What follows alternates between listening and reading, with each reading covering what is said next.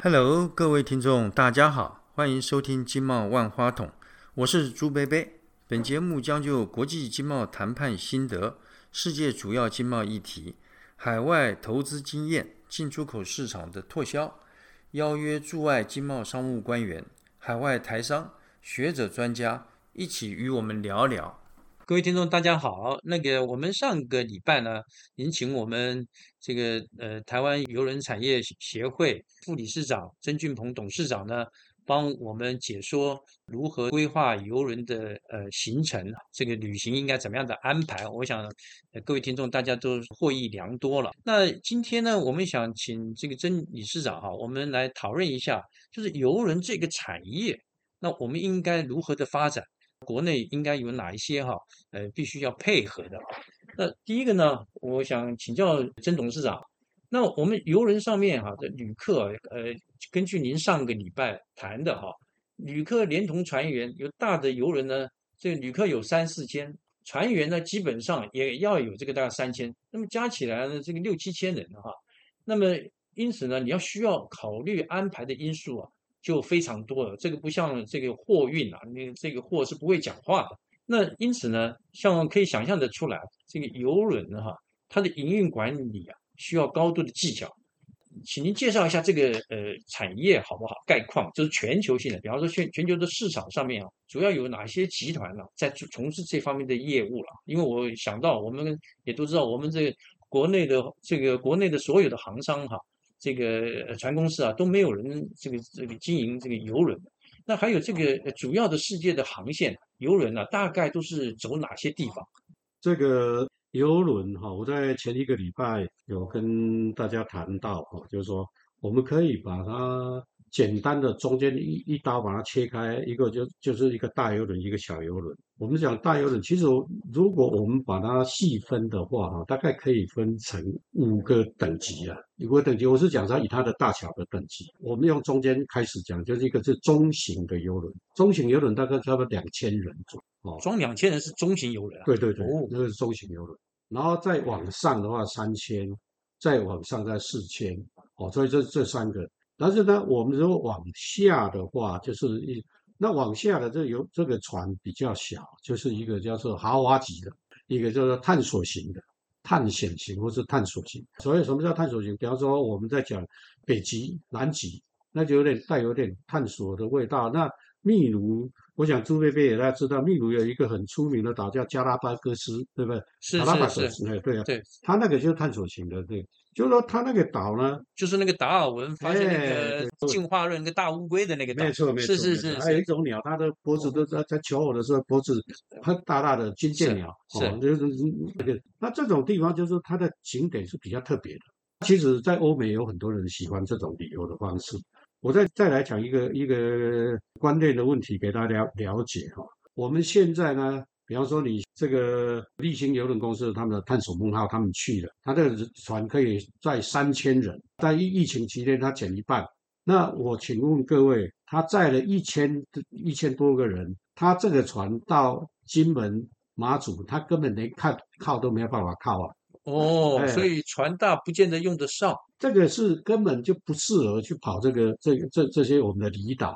所以我们的离岛本来就是应该适合这个高端、这个豪华级的或者是探索级的这种小游轮。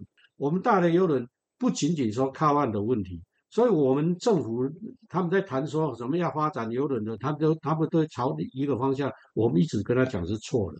比方说，他就说哦，那所以呢，我们要去建建造港口，让他能够在靠这个三千个客人的这个大游轮。我说这个是错了。你让他靠了以后，你岸上没有接待能力。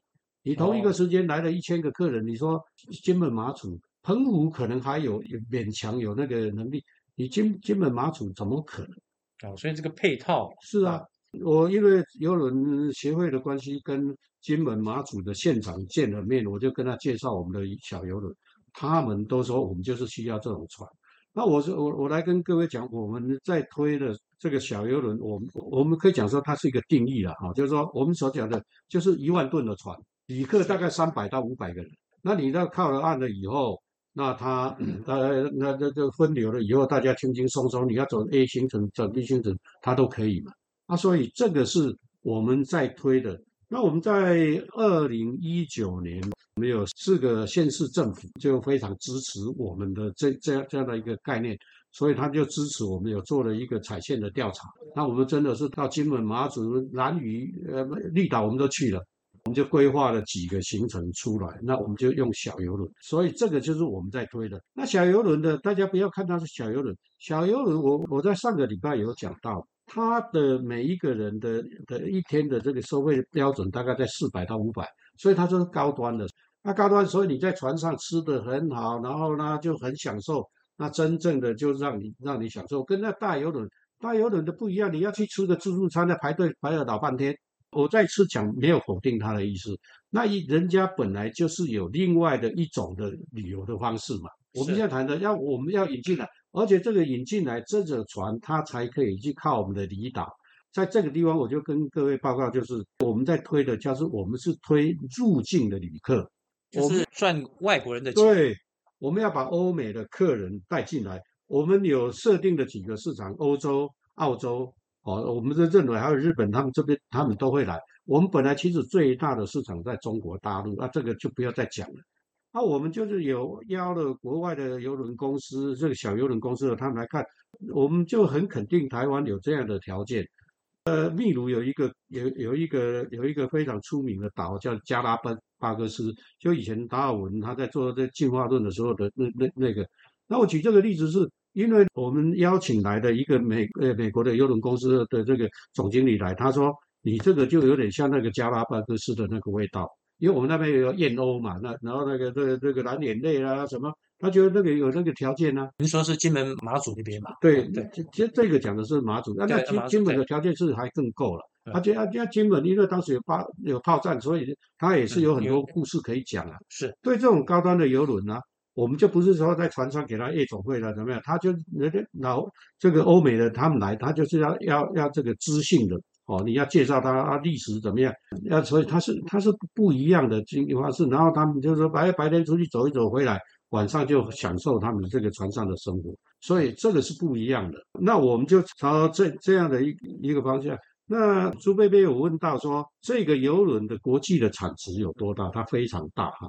我跟各位报告一下哈，到二零一九年，这个游轮哈大大大小小的有三百二十三艘，然后呢，它可以二三百二十三，它的载的旅客数是五十八万，就说它的容量对对，它的容量可以啊可以装五十八万这样，对，它可以装到五十八万。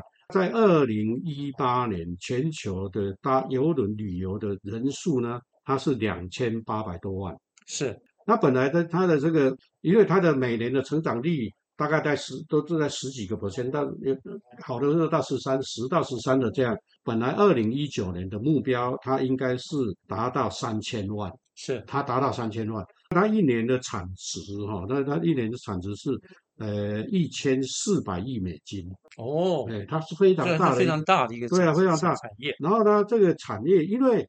游轮哈，你就你就游轮公司，然后它有很多的，像游轮补给、游轮管理、游轮修船的，它它还有旅行社，有带了很多，所以它的整个的游轮的产业是很大的，它带动的周边的，所以它所带动的这个就业的人数，在全球是一百多万。是是。所以它不只是游轮本身啊，等于它呃这个所谓的这个我们经济学上面说它它有很大的关联性的效果啊，没错，它它跟比方说加油的这个补给的这些油水啦、吃的啦、用的啦，对，哎，是是是，所以哦，所以它是一个很大的很大的一个产业。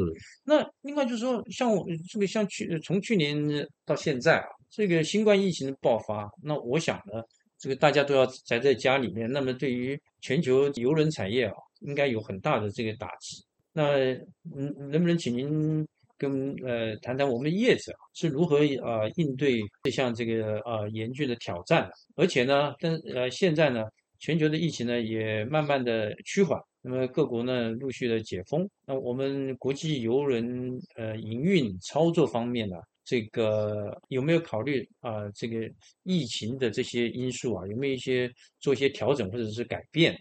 新冠肺炎的这个期间，哈，所有的旅游产业都受到很大的打击，是，哦，包括我们的产业。但是我这个协会我们在推动推的是小游轮，是小游轮，小游轮它就是高端的游轮。那高端的游轮呢，它就是呃，我举一个例子哈，这个我们在本来我们有一条法国法国籍的船，我们要积极引进它进来，它都几乎都已经 OK 了，在四月十五号希望能够来台湾开航。你说是今年四月十五号？今年的四月四月十五号，那四月十五号，那当然因为新冠肺炎，那那新冠肺炎的影响哈，我从推动邮轮产业的这个看法，我们是觉得危机就是转机，是因为你在那个时候，然后全世界都因为这个新冠肺炎，大家大家都都封闭嘛，但是台湾它是我们有一个探索梦号，它在跑。我的我们的小游轮啊、因为它防疫做得好，我我举一个什么叫做防疫做得好？那我们要引进的那那一条小游轮，它是呃有一百六十二个房间，一个房间住两个人，所以它可以三百多人。我们当时跟政府提出的这个防疫计划，就是说我就保留呃一些房间，我们就我们就只卖一百五十个房间，哦，那那其他的就保留当做这个防疫。另外，它的游轮的房间每一个都是独立空调，所以它不会哦它不会大游轮啊。另外一个，它就全部都是阳台舱。所以就没有内舱，因为内舱人说通通风比较不好啊，我们的全部都是那，所以呢，我们就去跟交通部的长官报告，他们也非常肯定我们的这个小游轮，他们愿意尽力促成四月十五号让让我们来，我们也跟船东都讲了，但是呢，这个管制单位管制太严了，他也没有办法去考虑啊，所以这个就没有办法实现。如果在那个时候实现，其实我们就我们所要带动的产业，我们都有做，都都可以实现。第一个就是我们游轮公司虽然不是我的船，但是我我们有找，我们当时是找的某一个旅行社，因为我也不不知道方方不方便，这是一个很大的旅行社，他愿意包船，因为他是是我跟他讲说你。你包船一百五十个房间，你给我三十个房间，我我来找我的会员公司来卖，所以你一百二十个房间，我们认为可以达得到。那这个高端的游轮，它的消费比较高，但是台湾有这种消费人口啊，对，它不是之前那段期间，比方说你台铁的那个明字号，是对不对是对对呃，对，一一年都一一万多，你看他都不是卖卖到卖到翻了吗？是另外还有一个叫董事长旅游，他几天下来，他的他的费用要十几万呢、他都卖啊。所以我是觉得说，我们一定有这个市场，但是呢，我们把我们的呃这这个简易计划全部都送上去，就就没有批啊。是所以没办法啊，所以我们当时就是包括我们要要来包这个船的，我们都讲好了。然后我们说做得好，他给我们那条船给我们三个月的时间，我们做的好以后，这个时间还可以再延。但是是就就就因为就就没有没有核准下来，所以我们四月十五号就就没有办法。是，所以那条船是本来是呃要引进台湾，是跑跑到金门还是跑到他这条船它有一个时间，因为它是它是法国的船嘛，是啊，他要要到要那个船要开去澳洲，所以他就中间留留两三个月两到三个月时间给我们。是是是啊，所以这个就我们来这，我刚刚有讲到，就是说我们有在二零一九年的呃这个五五月到六月，我们有承办了一个地方政府委托的一个研究案嘛。我们当时就有规划了几个行程哈，就一个就是六天的，六天就是到我们的离岛，然后就要要基隆港出去，然后就在基隆港回来。另外有一个八天的，这个就有到高雄。是另外一个十天的，就整个绕一圈，包括花莲，啊，我们的行程都规划好了。所以他如果这条船来的话，我们就走这样的行程了。是是啊，我们都规划了，但是就就没有办法。是。不过我想这个疫情哈，对，那么慢慢改善了，那应该都还有机会了，是吧？那另外哈，呃，董事长那个朱贝贝，我记得我这个二零一三年哈，我还在这个政府，呃，我们政府驻香港的办事处呃服务的时候，我记得非常清楚哈。香港政府呢，它是非常积极的这个发展这个邮轮产业，它为了因应豪华邮轮大型化的趋势啊，它想把握这个亚太区啊邮轮这个旅游业市场增长所带来的机遇啊，他想把这个香港发展成为这个我们区内的邮轮中心，特别呢在那个呃就是九龙对嗯启德机场那边，它特别盖了这个邮轮专用码头。现在我听说哈，它现在可以它的那个码头的能量可以同时停让这个两艘哈总吨位啊二十二万吨这么大的世界级邮轮停呃停泊了哈。那我们可以看得出来，这个港府对邮轮观光产业的支持啊，可以说是不遗余力的。那您能不能呃也谈一谈我们这个邮轮产业可以为国家的经济呃发展带来一些什么样的好处？还有台湾这个邮轮产业发展的前景啊。那目前呢，这个政府啊，应该呃要呃如何的这个呃扶植我们这个产业啊？那么啊，可以提供哪一些的这个配套的措施啊？能不能您从这个一个业者的呃观点哈，来为这个政府啊跟各界啊提供一些建议？这个建议其实我们跟政府沟通过很多次。我是因为邮轮协会，我们是一个回盈利的单位，所以呢，我们其实跟政府的沟通的这个比较方便。如果我是一个邮轮公司，你跟可以跟他谈的时候，他就说啊，你就是为你，我们没有这个问题。是，所以其实我们在这个方面发言的这个力道都还不错。然后政府有什么，他都都会找我们。但是呢，我再回到刚刚在讲的，就是说，如果我们的小游轮，那那时候能够让我们过，我在现在先讲一个，就是说，如果疫情缓和下来，小游轮的机会一定是比较大，因为它它需要的人没有那么多嘛，是对不对啊？所以它要经营这种小游轮其实是比较容易，而且它的船船的整个的设计，它本来就是在简易方面，它都做得很好。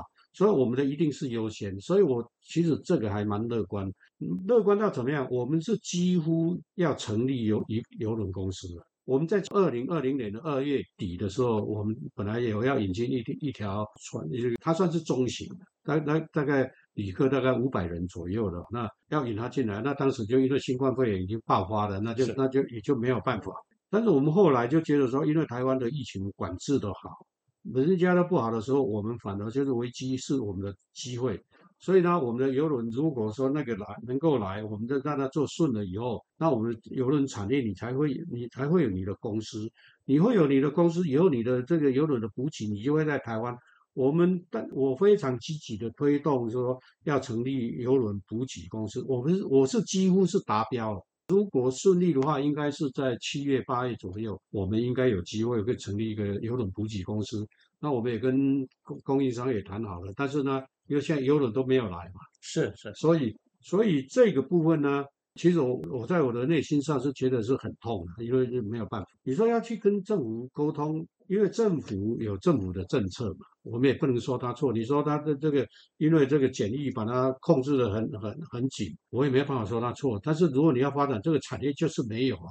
是。那第二个呢，我是认为在过去政府对这个小游轮的认识其实不够，是谈的不过。因为因为大家，那朱贝贝，你以前在政府单位，你你，我想我讲你你也会知道。KPI 嘛，对不对？是你大游轮一来三千人，你小游轮三百人，那他当然看大游轮嘛。啊，但是大那个小游轮带来的经济才对我们整个有有帮助啊。啊，所以这在沟通上需要很大的这个力道。现在就是说我们在推的过程中，就是我要成立一个游轮台湾的游轮公司，我名称都定了，叫做台台湾国际游轮公司，我们连名称都取好了。是那。我们是非常希望说政府也能够帮我们，就就看能不能找到一些有可能的这个业者一起来做哦。啊，到现在这个是没有办法，因为整个疫情是的关系，啊我们都没有办法。呃，董事长，您刚刚提了几次这个小游轮哈？您刚刚讲说是大概呃一万一一万多吨嘛，那这个这个船比较小，会不会坐上去会晕船啊？会不会会这个呃经不起这个风浪的颠簸？这个不是没有这个问题，但是我们在台湾是会有一有一个问题，就是说，因为台湾海峡冬天的时候风浪很大嘛，对，它风浪很大，这个是自然条件是无法克服。你说我我们这个能够走的时间大概四月到十月了，因为你如果说要到了十月以后，那我们的离岛、金门、马祖都都变很冷啊，你到时候去那边，人家对无法上岸嘛。是，但是我们的这个。呃，经营游轮就是一个好处，就是说啊，他现在不行，我就跑别的地方嘛。是，所以我这个船都还可以跑啊。你如果是跑那个澎湖的这交通船，对对啊，ferry，他他冬天他们就不能跑啊，是，对不对？那我们的我们就可以，我就到别的地方地地方去。所以我们这个的用途它会比较大，我们会比较大。所以呢，这个是天然的条件，我们没有办法，但是我们的经营者，我们这个是可以调调节的。是，我不认为它有问题。是。是，谢谢谢谢您这个，嗯，这个刚刚这个非常清楚的，呃，点出来，就是我们我们呃什么样的游轮，那么适合于我们台湾哈，那这个是一个非常呃宝贵的一个看法啊。各位听众啊，我们都知道有一句话，叫读万卷书，行万里路。旅行呢，可以让我们看到不同的天地，呃，扩展我们的视野，丰富我们的生活。那搭乘游轮旅游啊，与一般搭飞机啊是截然不同的人生体验，那值得我们大家尝试。那在听了这个曾董事长这个两集的说明以后啊，那我想我们对于游轮旅游的安排呢，呃，有更多的了解，同时呢，也让我们认识到游轮产业发展的现况。那么这是一个获利颇丰、呃，逐渐流行的一个产业，经济效益非常高哈。那朱贝贝要借这个机会在此呼吁啊，我们政府相关部会啊，以及这个航港单位啊，那么加强重视。提供呃必须的必要的这个协助跟支持。最后呢，朱贝贝要再一次感谢曾董事长啊，在百忙之中抽空来与我们分享他宝贵的经验跟他的看法。那也要祝福曾董事长健康快乐，事业兴旺。我们台湾邮轮产业协会呢，会务昌隆，蒸蒸日上。谢谢大家，谢谢，谢谢，谢谢朱贝贝，谢谢。下课喽。